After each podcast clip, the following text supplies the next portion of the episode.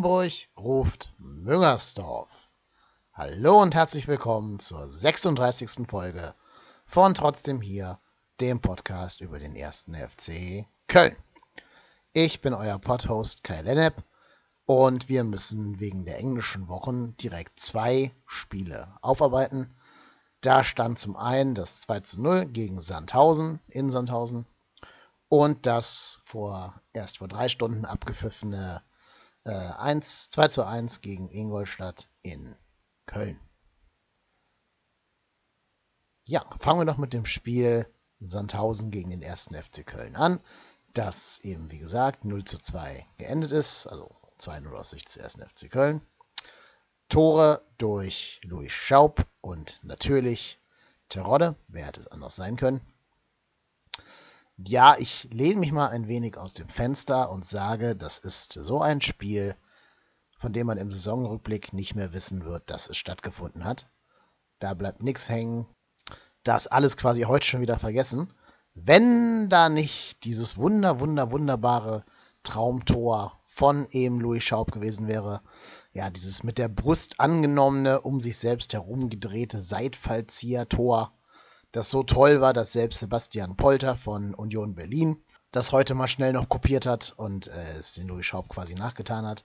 Aber das von Schaub war dann doch noch ein bisschen schöner und eleganter als das von Polter. Und ja, das war natürlich gerade so als erstes Tor bei einem neuen Verein, erstes Tor in einer neuen Liga. Ja, kannst dir gar nicht besser wünschen und gar nicht besser ausmalen. Insofern jetzt endlich auch herzlich willkommen in der Torschützenliste lieber Luis Schaub. Super geiles Tor, geil gemacht. Und ich denke, der Hashtag Schaublove ist total verdient.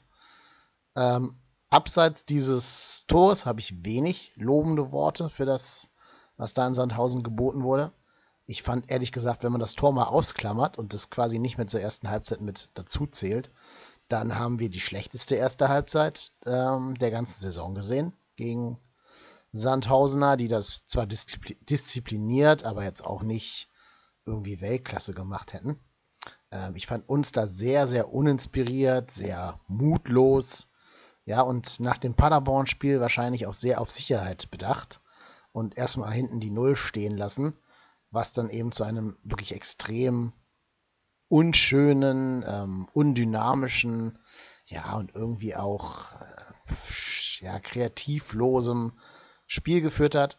Auch weil Sandhausen es eben auch nicht so gut kann, dass sie dann da das Spiel in die Hand nehmen würden und irgendwie was für den Spielaufbau tun würden. So dass unterm Strich da wirklich eine Halbzeit zum Vergessen stand, die eben nur von diesem Tor von Schaub eigentlich fast schon zu Unrecht gekrönt wird, wurde. Das war, wenn man das Spiel betrachtet, eher so Perlen vor die Säue. Aber uns hat eben ausgezeichnet, dass wir in diesem Spiel dann auch in der zweiten Halbzeit äh, total effizient waren, dass wir unsere wenigen Torschüsse aufs Tor dann auch tatsächlich in Tore umgemünzt haben. Und ich denke auch gerade bei der Ecke, die dann Terodde reingeköpft hat, haben wir eine Eckball-Variante gesehen, die wir oft spielen. Der Ball kommt scharf auf den kurzen Pfosten, was mich eigentlich immer so ein bisschen wundert, weil normalerweise machst du von daher kein Tor. Äh, wahrscheinlich ist der Plan, dass Tante Rodde oder Sobich, wenn er spielt, den Ball von da nochmal verlängern soll, ins, ins Zentrum zurückspielen soll. War jetzt aber hier gegen Sandhausen gar nicht nötig, weil die Abwehr pennt und auch Torwart Lomp nicht so gut aussah und deswegen Terodde den Ball von da sogar selber äh, reinbuxieren konnte in dieser unnachahmlichen Art, wie es wahrscheinlich in der zweiten Liga nur Terodde, vielleicht noch Lasogga hinkriegen. Ja, und ich habe das Spiel mit einem Kumpel zusammengeguckt, der selber auch ähm, in irgendeiner unteren Liga als, als Torwart spielt. Und der hat schon gesagt, dass der Lomp sich noch einen Fehler erlauben würde. Einfach deshalb, weil der sehr nervös wirkte und irgendwie auch nicht so richtig im Spiel drin war. Ja, sollte recht behalten. Hat da ein bisschen daneben gegriffen. Was heißt ein bisschen? Der hat daneben gegriffen. Konnte den Ball dann auch nicht festmachen. Und so macht der Rodde eben aus diesem relativ unmöglichen Winkel dann doch noch sein ja, fast schon obligatorisches Tor und stand dann zu dem Zeitpunkt, glaube ich, bei acht Zweitligatoren, kann das sein? Ähm, ja, ungefähr in dem Dreh jedenfalls, was natürlich eine sensationelle Quote ist. Aber äh, so viel Spoiler muss sein. Das wird ja am heutigen Abend dann nochmal nach oben gedreht werden, diese Torquote. Und der Junge ist ja jetzt schon mit einem Fuß in der Zweistelligkeit. Ja, was in dem Sandhausen-Spiel noch auffällig war, ist, dass Drexler und Schaub, die auf den beiden Achterpositionen gespielt haben, linke Acht und rechte Acht, ähm, von Markus Anfang anscheinend etwas andere taktische Anweisungen bekommen haben nach dem Paderborn-Debakel. Ähm, nämlich sollte sich immer einer von beiden fallen lassen ähm, und sich neben Marco Höger ins Mittelfeld zurückfallen lassen, gerade wenn die Sandhäusener in äh, Ballbesitz waren, um so dem Mittelfeld ein bisschen mehr Stabilität zu verleihen und den Höger eben nicht allein diesen massiven Raum abdecken zu lassen. Das habe ich ja schon mal bemängelt, dass eben ein Spieler dafür zu wenig ist, egal ob er jetzt Höger oder Hector oder gar Sally Oetschan heißt. Ähm, das war an sich schon eine ganz gute Idee, um da mehr Stabilität reinzubekommen. Nun sind aber weder Drexler noch Schaub da die richtigen Spielertypen für, nicht? Also keiner von beiden denkt in erster Linie defensiv oder ist jetzt irgendwie aufgefallen als besonders guter Balancegeber. Das sind im Falle von Drexler, ist das ein guter Spieler, äh, um so mit, mit Wucht und mit Willen nach vorne zu kommen. Nicht immer mit der feinen Klinge, aber dafür mit, äh, ja, mit Ehrgeiz und mit so ein bisschen Kopf durch die Wand Mentalität. Und Schaub ist eben halt der feine Fuß, ja, der, der ist halt mehr das Florett, wo Drexler mehr die Axt ist. Aber keiner von beiden ist jetzt derjenige Balancegeber, der da irgendwie besonders, ähm, ja, so diese Spielintelligenz mitbringt, um eine tiefere Position zu bekleiden. Und das finde ich umso verwunderlicher, als dass trotz der Hector-Sperre natürlich noch ein Spieler im Kader ist, der genau diese Rolle perfekt hätte ausfüllen können, diese Achterrolle. Ihr wisst alle, von wem ich rede, weil ähm, ne, ich jede Podcast-Folge gefühlt von ihm rede. Ja, natürlich von Vincent Vincent Cosciello, äh, der natürlich perfekt für diese Rolle gedacht gewesen wäre. Der hätte vielleicht nicht ganz so viel Alarm nach vorne machen können wie Drexler oder gar Schaub, der ja dann letztlich auch Spieler des Spiels geworden ist, der Schaub. Aber der wäre, glaube ich, wichtiger für die Gesamtbalance äh, des Spiels. Aber gut, Schaub Natürlich muss Schaub spielen, wenn er in so einer Form ist wie in dem Sandhausen-Spiel. Ganz klar, am letzten Freitag. Da muss der auf jeden Fall spielen. Ja, und Drexler, das werde ich gleich auch nochmal beim äh, Ingolstadt-Spiel aufgreifen. Drexler hat, glaube ich, so eine Art Freibrief ähm, und darf bei Markus Anfang immer spielen, egal in welcher Form oder in welchem Fitnesszustand er ist. Und das ist auch so eine Gefahr, die ich sehe. Aber da komme ich, da ich gleich nochmal lieber im Ingolf, äh, Ingolstadt-Segment drauf zu sprechen ja, insgesamt muss man sagen, trotz der Bemühungen, das Ganze souveräner zu gestalten als gegen ähm, Paderborn, fand ich es trotzdem immer noch keine gute oder überzeugende Defensivleistung gegen Sandhausen. Ich meine, es ist jetzt in An- und Abführung und bei allem gebotenen Respekt nur Sandhausen, deren gefährlichster Offensivspieler dann irgendwie äh, Gislason heißt und sich eigentlich eher durch Instagram-Follower ähm, ihren Namen gemacht hat als durch fußballerische Meriten, auch wenn er eben bei einer WM gespielt hat. Aber der und ähm, ich glaube GD war der andere, die haben da vorne so im Rahmen ihrer Möglichkeiten durchaus Alarm gemacht und haben insgesamt auch ein Torschussverhältnis von 7 zu 8 ähm, zugunsten vom FC Köln produziert. Aber wir haben da halt auch wieder sieben Torschüsse zugelassen gegen doch schon sehr biedere Sandhäusener. Und das ist ein Problem, dass uns die strukturelle Ausrichtung so bleibt, wie sie jetzt gerade ist. Ich meine, wir sehen ja, in der zweiten Liga reicht es dann tatsächlich auch. Es wird immer ein bisschen wackeliger und wir sind auch manchmal mit großem, großem Glück im Bunde, wie wir gleich bei Ingolstadt wieder hören werden. Aber ähm, wir merken, sobald ein Gegner mit Geschwindigkeit auf unsere Außenverteidiger zukommen kann, zulaufen kann, sind beide Außenverteidiger überfordert was vor allen Dingen daran liegt, dass Marcel Risse eben kein Rechtsverteidiger ist und gerade im Moment auch total irrgeistert ähm, und gar nicht weiß, wo er zu stehen hat, wo sein Stellungsspiel ist. Aber auch da komme ich jetzt gleich im Ingolstadt-Segment detaillierter drauf, weil das Spiel gerade einfach frischer ist als das Sandhausen-Spiel. Das Sandhausen-Spiel müssen wir einfach abhaken. 2-0 gewonnen. Das sind genau diese Spiele in Sandhausen, Freitagabend, äh, die du gewinnen musst, wenn du aufsteigen möchtest und deinen Ruf als Spitzenreiter der zweiten Liga oder als Gejagter der zweiten Liga verteidigen willst. Ich weiß, das ist eine Phrase und da müsste ich jetzt in anderen Sendungen auch 3 Euro ins Phrasenschwein äh, verschmeißen. Aber so ist es einfach. Ne? Also, das sind so diese fiesen, ekligen kleinen Spiele, an die sich nachher kein Mensch mehr erinnern wird. aber die die Spreu vom Weizen trennen. Das sind halt so genau diese Spiele, die andere Vereine, die vielleicht auch so heimlich nach oben schielen, wie zum Beispiel Bochum oder ähm, ja, vielleicht auch Bielefeld oder, oder äh, Union Berlin, die die dann ganz gerne mal in den Sand setzen. Also jetzt vielleicht nicht nur gegen Sandhausen, aber auch gegen, gegen Aue oder äh, Magdeburg oder so. Das sind halt, wie gesagt, die Spiele, die musst du einfach dann relativ souverän 2-0 gewinnen. Also souverän vom Ergebnis, nicht von der Spielweise her. Damit da einfach die nötigen Punkte zusammenkommen. Das sind zum Beispiel auch die Spiele, wo Bayern dann doch immer äh, seine Meisterschaft holt. Die holen die Meisterschaft ja auch nicht gegen Dortmund oder Schalke in den Spielen, sondern in diesen kleinen Kackspielen gegen Hannover oder ja, äh, ich wollte gerade sagen gegen Augsburg, aber gegen die haben sie heute auch nicht gewinnen können. Oder gegen Mainz oder so. Aber ne, ich glaube, ihr wisst, worauf ich hinaus möchte. Aber gut, wir haken Sandhausen ab. Das liegt jetzt auch schon ähm, knappe fünf Tage zurück und ist eigentlich schon vergessen. Wir nehmen das Schaubtor mit in die kommenden Tage und Wochen.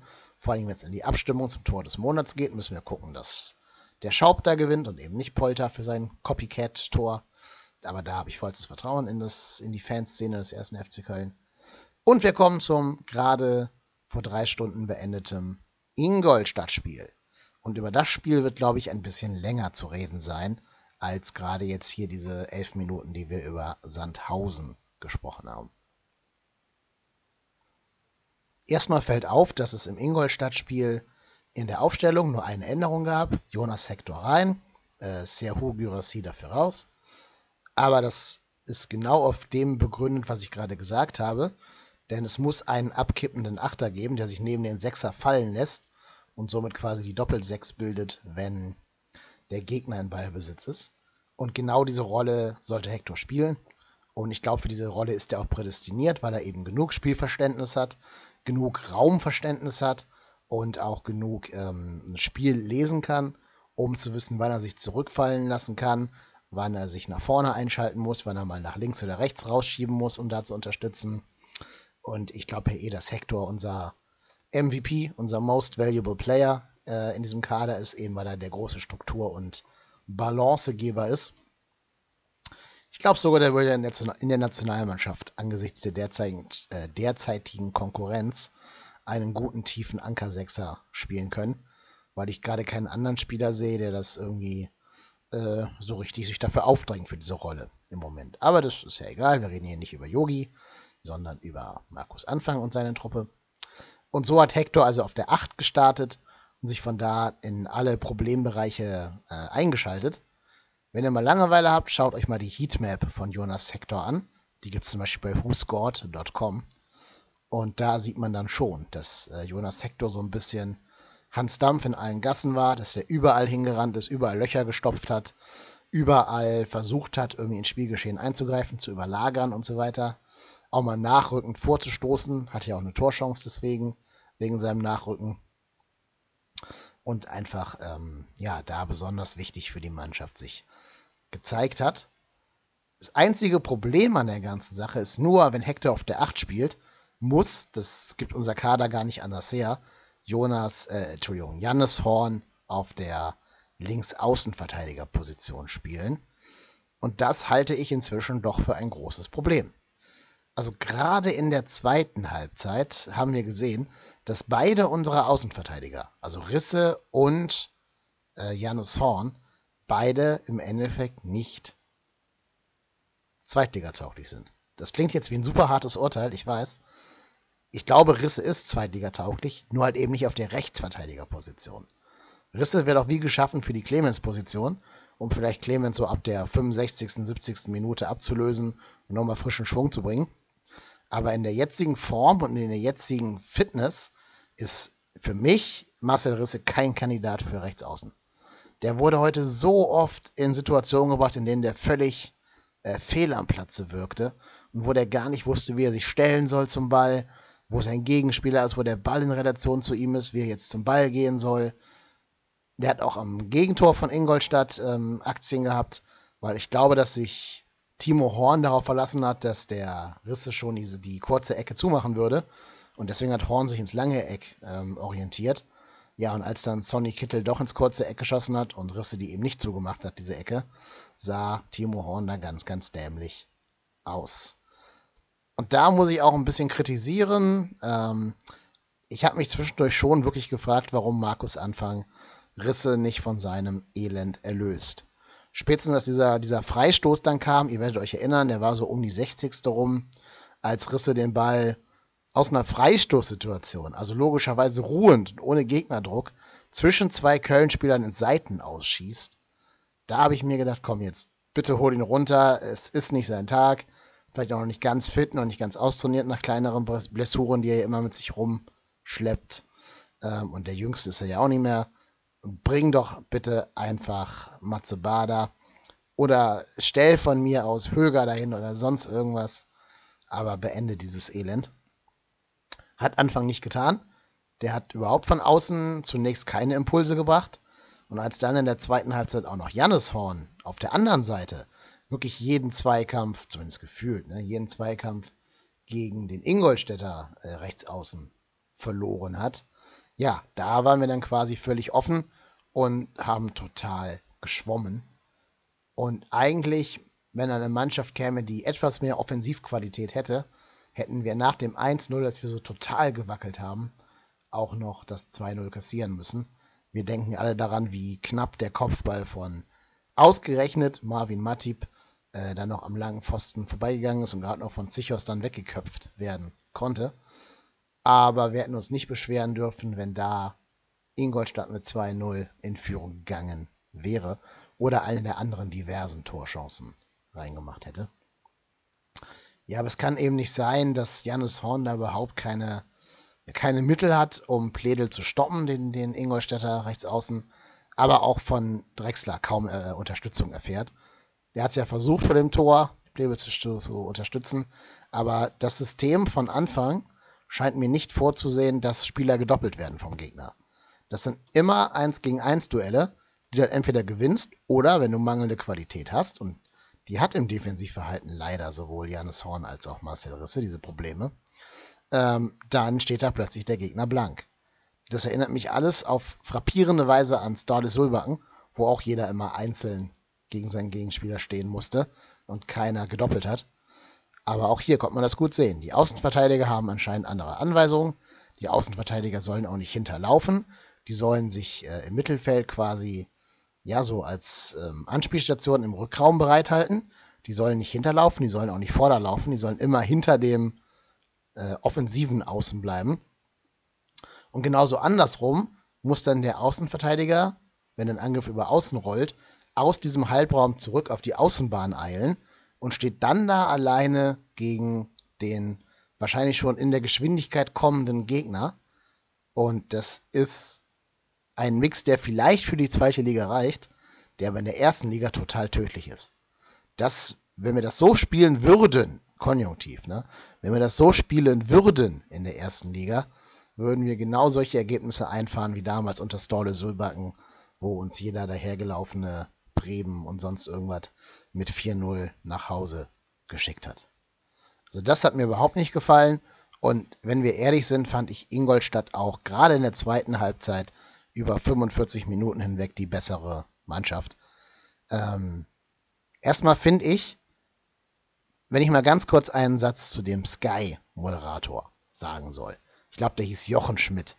Den fand ich relativ anstrengend, weil der sehr, sehr, sehr viel geredet hat ähm, und sehr viel das Spiel auch so totgelabert hat und es gar nicht irgendwie mal zur Entfaltung hat kommen lassen.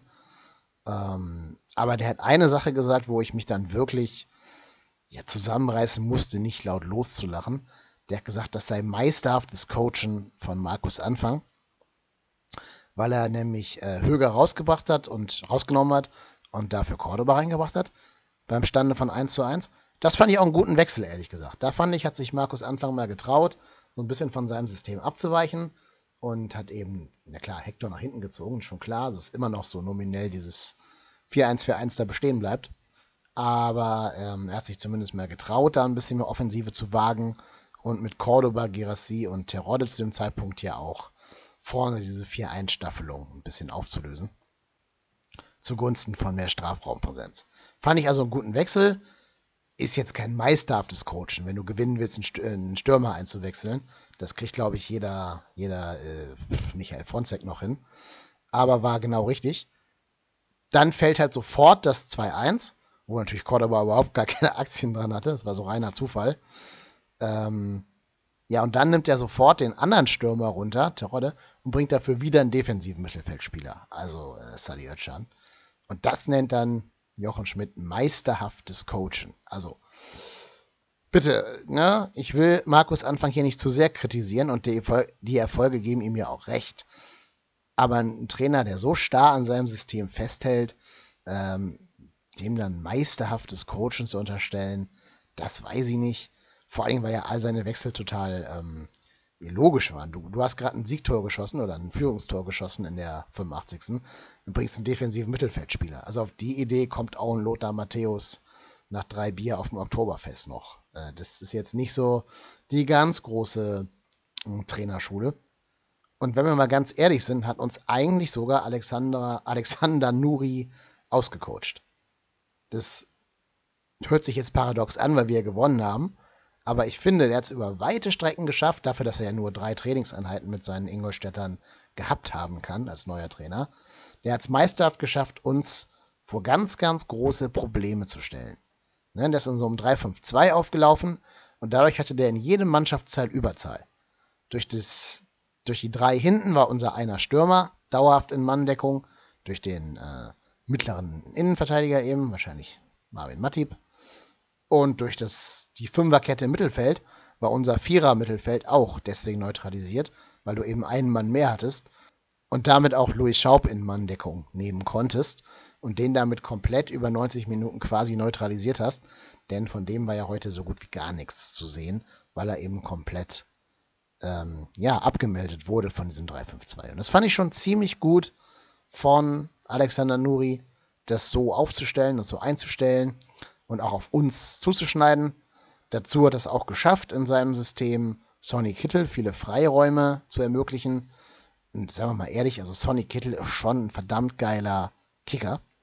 Das ist so einer, wenn der mal zwei Saisons verletzungsfrei durchspielt, wird der, glaube ich, richtig guter Bundesligaspieler sein. Ähm, Wäre auch einer, den ich ganz gerne bei uns sehen würde, wenn ich ehrlich bin, weil ich finde, der hat wirklich ein ganz feines Füßchen, feiner Fußballer, hat mir richtig gut gefallen. Und auch damals schon bei Frankfurt, finde ich, hat er immer sehr auf sich aufmerksam gemacht, wenn er denn mal fit war und spielen durfte und nicht verletzt war und aus einer Verletzung zurückkam.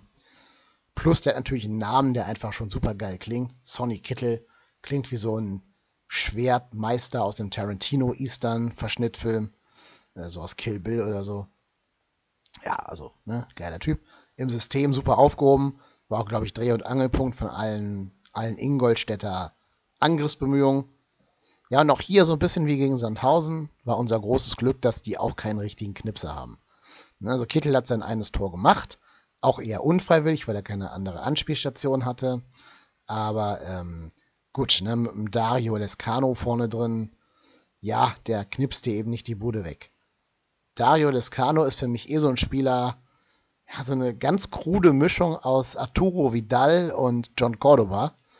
Ne, Vidal alleine schon wegen dieser Pseudo, oder nicht Pseudo-Aggressivität, aber dieser vollkommen unnötigen Aggressivität in Situationen, wo du gar nicht aggressiv sein musst. Und John Cordoba nicht nur wegen dieser komischen Besenschnittfrisur, sondern auch, weil er eben sehr gut anrennt, aber halt keine Tore schießt. Und in den entscheidenden Situationen dann so ein bisschen den Überblick verliert, genau wie Cordoba das gerne tut. Ja, und mit solchen Leuten ähm, kannst du dir es vielleicht erlauben, so viele Chancen zuzulassen, weil du dich dann doch noch im Zweifelsfall auf die individuelle Qualität eines Timo Horns verlassen kannst und dann so ein Ding eben noch mit viel Glück und Dusel und auch Schiedsrichterglück 2-1 gewinnst. Denn die Ecke, seien wir ehrlich, war keine Ecke vor dem 1-1, ne? Also vor dem Elfmeter. Ich will da dem Schiedsrichter gar keinen Vorwurf machen oder auch gar nicht irgendwie Parteilichkeit unterstellen, denn in der realen Geschwindigkeit ist das schon verdammt schwer zu sehen, welcher Spieler da jetzt zuletzt am Ball war. Vor allem, weil der Ball ja keine irgendwie signifikante Richtungsänderung vornimmt. Im Zeitlupenwissen kann man nachher immer sagen, ja, das muss er sehen, bla bla bla.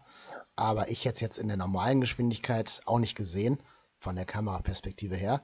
Ich weiß nicht genau, ob der Linienrichter auf der Seite stand oder auf der anderen Seite. Aber ähm, ja, bei der Geschwindigkeit und dann wahrscheinlich standen auch ein paar andere Spieler im Weg, wenn er auf der anderen abgewandten Seite gestanden hat. Da will ich jetzt dem Linienrichter gar keinen Vorwurf machen.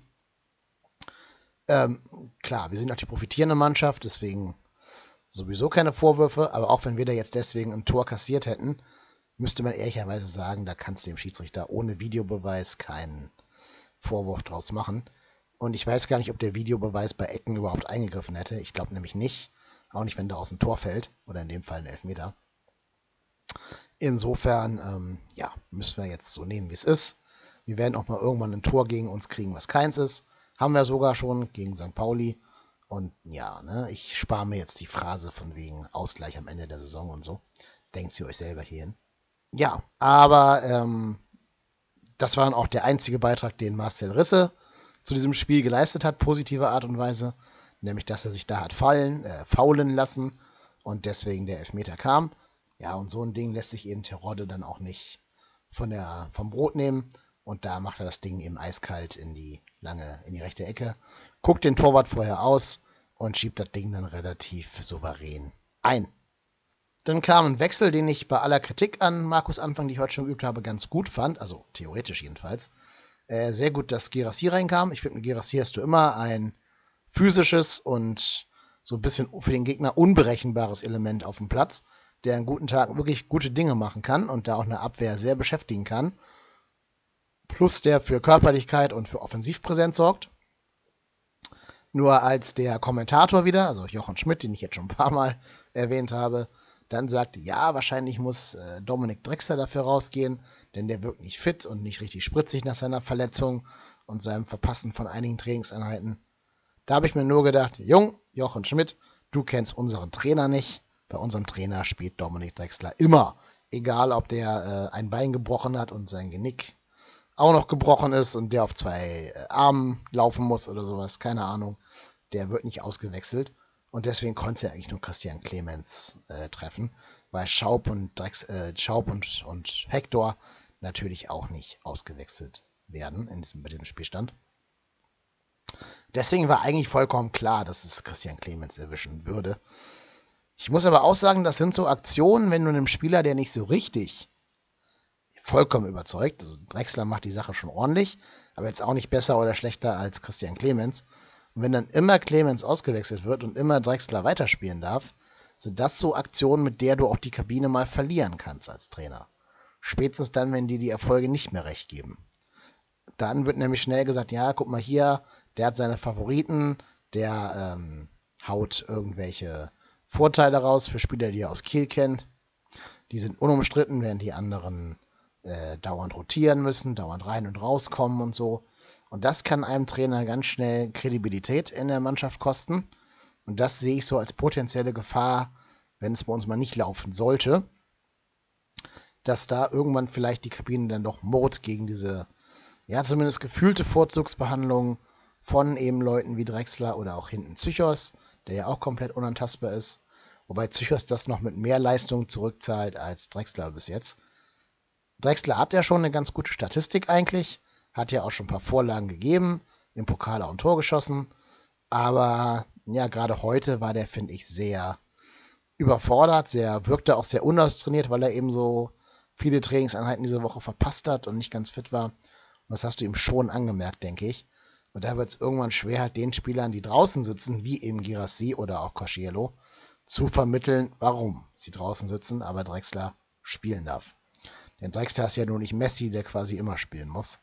Ähm, und da muss Markus Anfang doch, glaube ich, sich kritisch hinterfragen, ob er da wirklich ähm, alle Spieler genau gleich behandelt. Ja, und das möchte ich ihm also gerne an dieser Stelle mit auf den Weg geben. Ich weiß, er hört bestimmt diesen Podcast hier zum Einschlafen. Deswegen, ne, lieber Markus Anfang, keine Favoriten haben. Das bekommt nicht gut.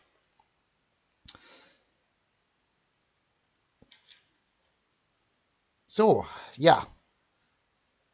Ich glaube, ich könnte noch viel mehr sagen, aber ich will mir ein paar Themen auch noch für, nächsten, für nächste Podcast-Folge aufheben. Warum das so ist, erkläre ich euch am Ende der Folge. Wir haben nämlich bald schon das nächste Spiel. Am Freitag geht es schon weiter. Das ist ja das einzig Gute an diesen englischen Wochen, dass du zumindest immer äh, viele Köln-Spiele in kurzer Zeit siehst. Das war ja auch so ein bisschen das Geile letzte Saison, dass der erste FC Köln jeden, jedes Wochenende und jeden Donnerstag gespielt hat, entweder im Pokal oder halt im UEFA Cup. Und äh, es war schon geil, so jede Woche zwei Spiele vom FC. So ist diese Woche auch wieder. Wir haben gerade das äh, Ingolstadt-Spiel abgehakt und schon steht Bielefeld vor der Tür. Und das wird ja eigentlich schon so eine Art Spitzenspiel. Ne? Bielefeld ist gerade Vierter, also stand jetzt bei dieser Aufnahme. Das ist Dienstagabend um 23.30 Uhr. Da ist Bielefeld noch Vierter. Das kann sich noch ändern, wenn der HSV oder Kräuter Fürth noch entsprechend punkten vor dem äh, Freitagsspiel. Aber trotzdem so eine Art, ja, kleines Spitzenspiel kann da schon werden. Denn egal was HSV und Kräuter Fürth machen, Bielefeld könnte bis auf einen Punkt an uns ranrücken, wenn die gegen uns gewinnen. Deswegen werden die bestimmt giftig sein. Und die haben ja auch gegen Darmstadt, habe ich gesehen, 20 Fouls gespielt. Gegen Darmstadt, also eine Mannschaft, die selber nicht gerade von Traurigkeit geprägt ist. Ähm, und kein Kind von Traurigkeit ist, heißt die Redewendung richtig. Und ja, die werden auch gegen uns schon ordentlich zur Sache gehen. Und versuchen uns damit Härte, vielleicht auch den Schneid abzukaufen. Da sind eben dann Typen wie Zychos, wie Drexler und wie so wie ich gefragt oder auch wie Höger und Hector äh, dagegen zu halten und sich dann nicht die Butter vom Brot nehmen zu lassen und dann nicht wie Pinella äh, sich den Schneid abkaufen zu lassen. Und überhaupt, was man gerne vergisst, Bielefeld war ja tatsächlich letzte Saison auf Vierter. Ne? Die hatten gut zugegeben, ziemlich viele Punkte Rückstand auf Kiel, acht Punkte Rückstand. Also insofern waren sie jetzt nicht irgendwie knapp dran, die Relegation zu erreichen. Aber die waren halt schon best of the rest. Und äh, die Mannschaft ist ja im Kern zusammengeblieben. Die haben immer noch einige Leistungsträger, wie zum Beispiel Vogelsammer, der letzte Saison 13 Tore schießen konnte und uns wahrscheinlich auch ein Tor einschenken wird bei unserer Defensivleistung. Und insofern, ähm, das wird wie immer, wie jedes Zweitligaspiel auch, ein heißer Tanz werden am Freitag. Und ähm, ich kann mich sogar noch an eine Zeit erinnern, lang, lang ist es her, da war tatsächlich Bielefeld Erstligamannschaft äh, und wir Kölner waren in der zweiten Liga. Zum Glück ist diese Zeit vorbei, wobei ich glauben würde, dass sich Bielefeld in der ersten Liga auch nicht schlechter schlagen würde als jetzt Düsseldorf oder Nürnberg oder so. Ja, und gerade als ich hier rede, rat immer, bei welchem Spiel gerade Jogi Löw eingeblendet wurde. Na, in welchem Stadion ist er gerade zu Besuch? Ist er irgendwo, ähm, wo die heiße Action ist? Nein, er ist in Freiburg. Naja, muss er selber wissen. Gut, ich habe mich gerade ablenken lassen. Ähm, also wie gesagt, Bielefeld wird ein heißer Tanz werden gegen ähm, den ersten FC Köln am Freitag. Ja, und die Bielefelder sind ja gerade auch ganz gut drauf. Die haben überhaupt nur zweimal verloren diese Saison. Und zwar beides mal gegen Teams aus der Stadt Hamburg. Ähm, das sind wir nicht. Also müssen die gar nicht zwingend gegen uns verlieren. Gut, die haben halt viermal unentschieden gespielt, viermal gewonnen. Das ist schon durchaus solide. Vor allem, die haben auch nicht nur gegen Laufkundschaft gewonnen, die haben zum Beispiel gegen Dynamo Dresden gewonnen. Die haben ähm, ja, gegen Regensburg gewonnen, die noch den HSV mit 5-0 nach Hause geschickt haben. Also eine ganz krude Liga irgendwie. Und haben jetzt auch gegen Darmstadt Last Minute gewonnen. Und gerade so ein Last-Minute-Sieg kann dir ja auch durchaus Auftrieb geben und dir so ein bisschen Momentum geben. Wobei ich denke, dieses Momentum sollten wir eigentlich auch haben, da wir ja auch relativ äh, spät unser Siegtor erst erzielt haben und damit das Stadion nochmal zum Beben gebracht haben. Nach diesen ersten 20 Minuten, denen ja gar kein Support kam, wegen der Protestgeschichte. Übrigens auch was, wo sich Sky nicht gerade mit Ruhm bekleckert hat. Die haben sich ja in jedem Spiel darüber beschwert, dass dieser Support ausbleibt und dass es da so ruhig ist. Aber äh, haben gar nicht erklärt, wogegen die Fans eigentlich protestieren. Ne, gegen die Entfremdung von Funktionären und dem gemeinen Fußballfan. Gegen diesen ganzen Hackmack um die WM-Bewerbung, äh, EM-Bewerbung, die Deutschland da anstrebt. Ja, und das wurde alles bei Sky gar nicht thematisiert. Da hieß es immer nur, uh, gespenstige Stille und hoffentlich applaudieren die Fans, hoffentlich ist bald diese unsäglichen 20 Minuten vorbei, damit endlich wieder Stimmung kommt und so. Ja, das ist auch eine gefährliche Haltung, die Sky da hat. Natürlich dürfen die gar nicht zu sehr auf Fanthemen eingehen, wenn sie sich mit der Liga es nicht verscherzen wollen, das ist mir auch klar. Aber ähm, Sky ja, hat damit natürlich auch so ein bisschen den Fan in die Rolle des Dienstleisters gesteckt. Ne? Der Fan hat für Stimmung zu sorgen, damit das Produkt Bundesliga im Fernsehen besser klingt, damit das für den Gelegenheitszuschauer nach großer Stimmung, großer Atmosphäre klingt und äh, der irgendwie glaubt, da wäre sonst was los Und da kann man natürlich so einen Fanprotest mit 20 Minuten Stille in allen Stadien gar nicht gebrauchen. Ja, aber gut. Wenn wir über Sky reden würden, dann äh, wird dieser Podcast hier eine Stunde gehen und das wollen wir ja alle nicht. Wir sind ja eh schon bei 40 Minuten wieder gelandet. Insofern werde ich jetzt auch langsam mit den Fußballthemen. Insofern werde ich auch langsam mit den Fußballthemen abschließen. Wir werden noch ganz kurz jetzt die Nutzerrezensionen bei iTunes reingucken. Ich habe immer versprochen, dass ich jede Rezension, die reinkommt, vorlesen möchte, ob sie nun positiv oder negativ sein sollte. Ähm, und tatsächlich habe ich bis jetzt nur positive Rezensionen bekommen. Das freut mich einerseits sehr. Das macht es mir auch ein bisschen unangenehm, die vorzulesen, weil die dann immer so klingen, als würde ich mich selber beweihräuchern. Das will ich ja gar nicht. Ähm, aber trotzdem, ich habe versprochen, sie alle vorzulesen. Also muss ich jetzt schweren Herzens auch die vorlesen, die mich selber loben. Ironie dürft ihr bitte behalten, wenn ihr sie gefunden habt. Und zwar gibt es eine Nutzerrezension mit 5 Sternen von dem Nutzer Yaladut. Ich hoffe, ich spreche das richtig aus. Überschrift der beste FC-Cast. Und die Rezension liest sich mit Tiefgang, Struktur und einer angenehmen Stimme. Ist dies der beste Podcast zum FC? Weiter so. Ja, vielen Dank, lieber äh, Yaladut. Freut mich sehr, dass du Struktur und Tiefgang erkennst. Das ist ja schön, wenn ähm, das jemand erkennt. Da muss ich ja gar nicht mehr so viel Mühe machen. Hauptsache, jemand schreibt es.